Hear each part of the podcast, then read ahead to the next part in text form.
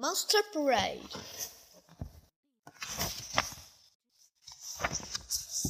The air outside is cold. The leaves are turning gold. Hooray, hooray, the children say. It's Halloween today. Time for pumpkins, time for treats, time for costumes, time for sweets, time to sing and time to shout. Time for monsters came out. Monsters big and monsters small. Monsters walk and monsters crawl. Monsters marching two by two. Monsters marching right by you. Silly monsters, scary monsters, happy monsters, scary monsters, furry monsters, fluffy monsters, purple monsters, puffy monsters. Monsters hungry, monsters eat. Monsters find a tasty treat. Monsters marching, monsters crunching, monsters chomping, monsters stomping. Monsters go from door to door. The street's a giant candy store. They, they fill their bags with more and more. Then one monster starts to snore. Soon another starts to droop. She jets to sleep on her front stoop. It's getting very late. Monsters try to stay awake. Now the moon is high and bright. Monsters start to say goodnight.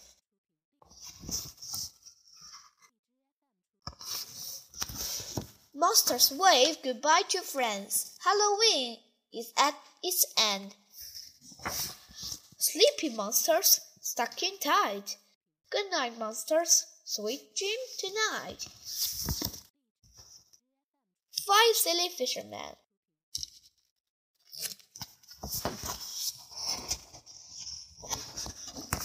One fine day, five fishermen went fishing. One, two, three, four, five. Down to the river they run. One sat on the rock, one stood on the dock, one climbed on the tree, one lay on the grass. And one fisherman got into the boat. Hello, down there, he called to the fish. We are ready to catch you. At the end of the day, each fisherman had a nice fat fish on his line. What a fine supper we will have, said one fisherman. Now let's go home. First, we must count to see if you are all here, said another. What if one of us fell into the water? So he began to count. One, two, three, four. I see four fishermen. Oh no, one of us is missing. It cannot be, said another fisherman. Maybe you counted wrong. So he began to count. One, two, three, four. I see four fishermen too. It is true. One of us has drowned. All the fishermen hugged each other. They cried and cried. Our poor friend. What will we do without him? Just then a little girl came by. She was going fishing too. Why are you so sad? she asked them. There used to be five of us, but one drowned, says the fisherman. Now there are only four, see? One, two, three, four. He counted again. Well, right away the little girl saw his mistake. The fisherman forgot to count himself. Will you give me your fish if I find your friend? she asked. Yes, yes, they said. Now jump into the river, one at a time. The little girl told them, and I will count you. The fishermen did as they were told.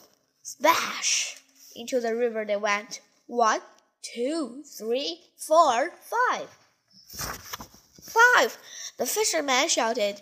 Our lost friend is found. He didn't drown after all. The fishermen gave a little girl all their nice fat fish. Then home they went. They were very wet. They had no fish for supper, but they were all together again. Horns.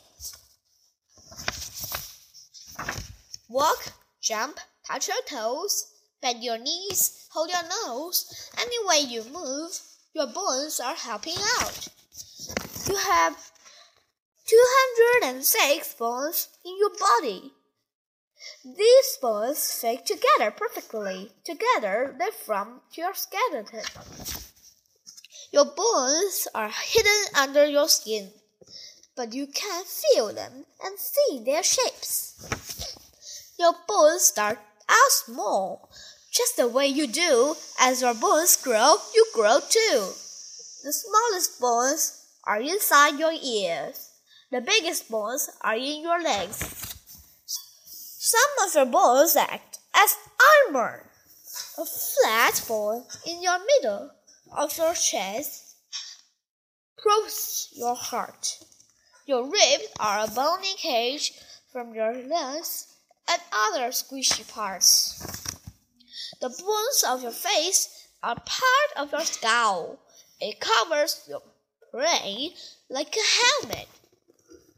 People think skulls look scary they are to wear skull masks on Halloween.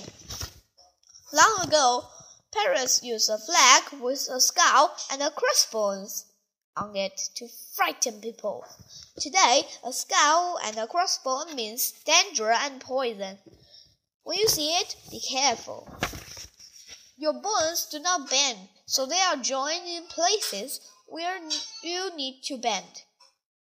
These places are called joints. Your spine or backbone has many joints. It helps you to stand up straight or do a somersault. Our bones work without muscles to make our body move. Bones are hard and strong, but sometimes they break by a kitten. Luckily, the broken parts can grow back together. After many weeks, the bone is healed. Some old bones turn into fossils after millions of years. Fossils tell us a lot about animals that lived long ago, such as dinosaurs. Many animals have bones like ours, but their skeletons match their shapes and sizes. Toads and goldfish have much smaller bones than we do. Elephants and whales have much bigger bones than we do. Some animals have no bones at all. Jellyfish and worms wiggly and squeal without them. If you had no bones, you, you would look like a blob. So when you run or stretch or grab or chew, think of your bones and say thank you. My new boy. I'm a little black puppy. I live in a pet store. Soon I will have a kid for my own. Many kids come. This one pulls my tail. This one kisses too much. They are not for me. Here is another kid. He says hello. He pats my hand. Woof, woof. This is boy for me. My new boy takes me home. I start taking care of my boy runs away. I help him eat dinner. Mm, mm. I help him clean. I teach him to play tug of war. I teach him to throw a ball to me. I show my boy tricks. I sit up, I roll over. I teach my boy to give me a bone every time I do a trick. My boy is not good at everything. He cannot dig very fast. He cannot stretch his ears with his foot. He cannot hide under the bed. My boy cannot run as fast as I can. I run and run. Oh no, I do not see my boy. Is he lost? I look behind the tree. I look on the rocks. I do not see my boy. Is he on the swing? No. Is he on the slide? No, I do not see my boy anywhere. Now I see my boy. He sees me too. He is happy I found him. We go home. Woof, woof, woof. I tell my boy he must be out, lost again. My boy is lucky to have a smart puppy like me. All stuck up.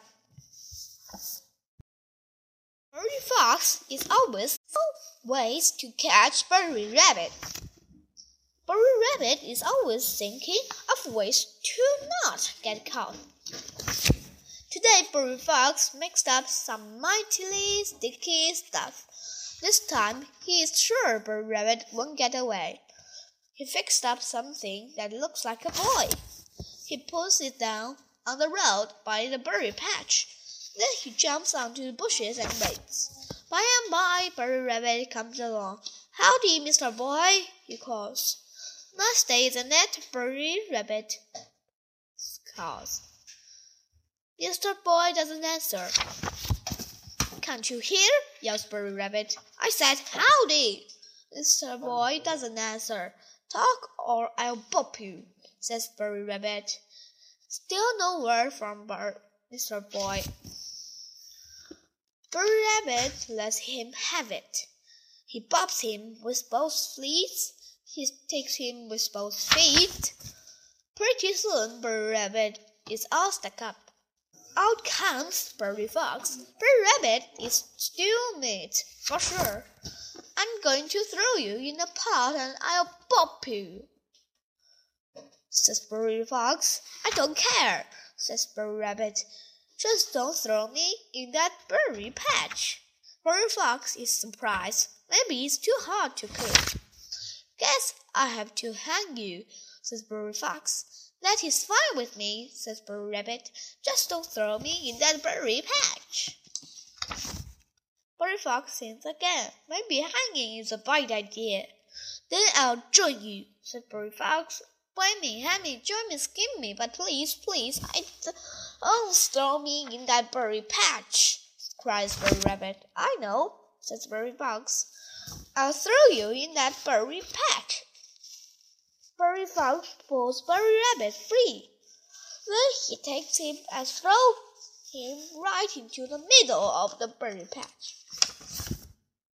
Furry Fox begins to dance around. Whee! Furry Rabbit is gone for good.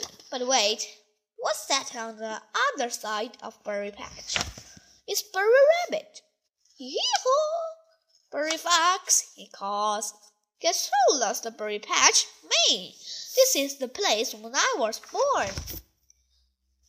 Berry Fox isn't dancing anymore, and Berry Rabbit has tricked him again. But just wait, next time he will get him for sure.